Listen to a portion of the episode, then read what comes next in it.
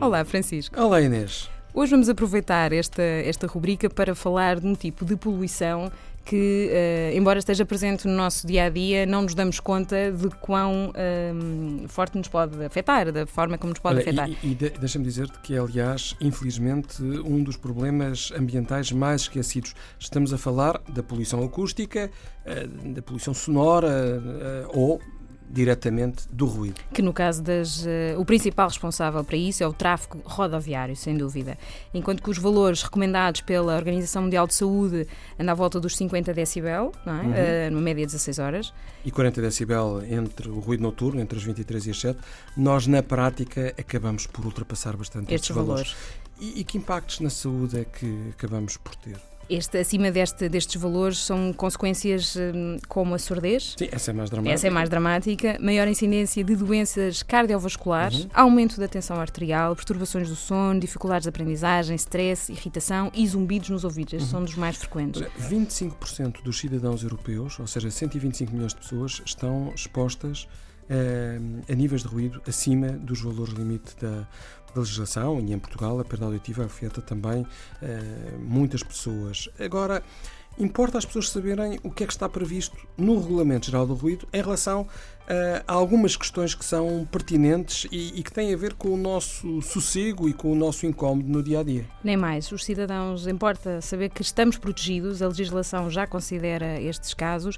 No caso uh, de estar em sua casa, portanto, o ruído de vizinhança. Uhum. Estamos a falar de vozes, objetos eletrodomésticos, animais domésticos, enfim, uh, está tudo está tudo previsto, portanto, entre as 7 da manhã e as 11 da noite, as autoridades podem dar um prazo para cessar o ruído. Ou seja, portanto, aí são mais flexíveis. Exatamente. Mas depois, entre as 11 da noite e as 7 da manhã, a, a ideia é que as autoridades possam cessar imediatamente o ruído. Há coimas que vão de, de 200 a 2 mil euros para pessoas singulares. E, e, a queixa pode ser feita através da PSP ou, por exemplo, do CEP na GNR. E o mesmo se aplica a estas, este tipo de normas às obras de recuperação, remodelação uhum. dentro dos edifícios. Tem um, um, horário também entre as 8 e as 20 nos dias úteis. Exatamente. Portanto, Não é- cuidado é... com as obras ao sábado. Hum, nem mais. E, e ainda menos ao domingo. e é? convém avisar, é obrigatória, aliás, a fixação visível sobre a duração das obras para, um, precisamente, indicar o período de maior ruído. Depois, uh, veículos a motor, alarmes de veículos em habitações também não podem exceder mais do que 20 minutos. Há todo um conjunto de legislação relativa às estradas, ferrovias, aeroportos e aeródromos Uh, onde quem vive próximo dessa, destas infraestruturas uh, deve realmente ver o que se passa em termos de, de, de legislação, porque há limites a cumprir. Um, e depois ainda temos as chamadas atividades uh, ruidosas temporárias, que precisam de licenças especiais, casos de, de, de, das feiras, por exemplo, dos mercados, uhum. de eventos desportivos.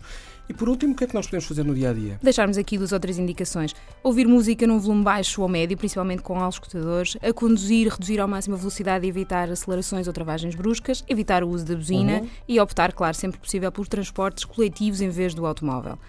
Portanto, são sugestões que uh, nós deixamos para si e que o ambiente agradece.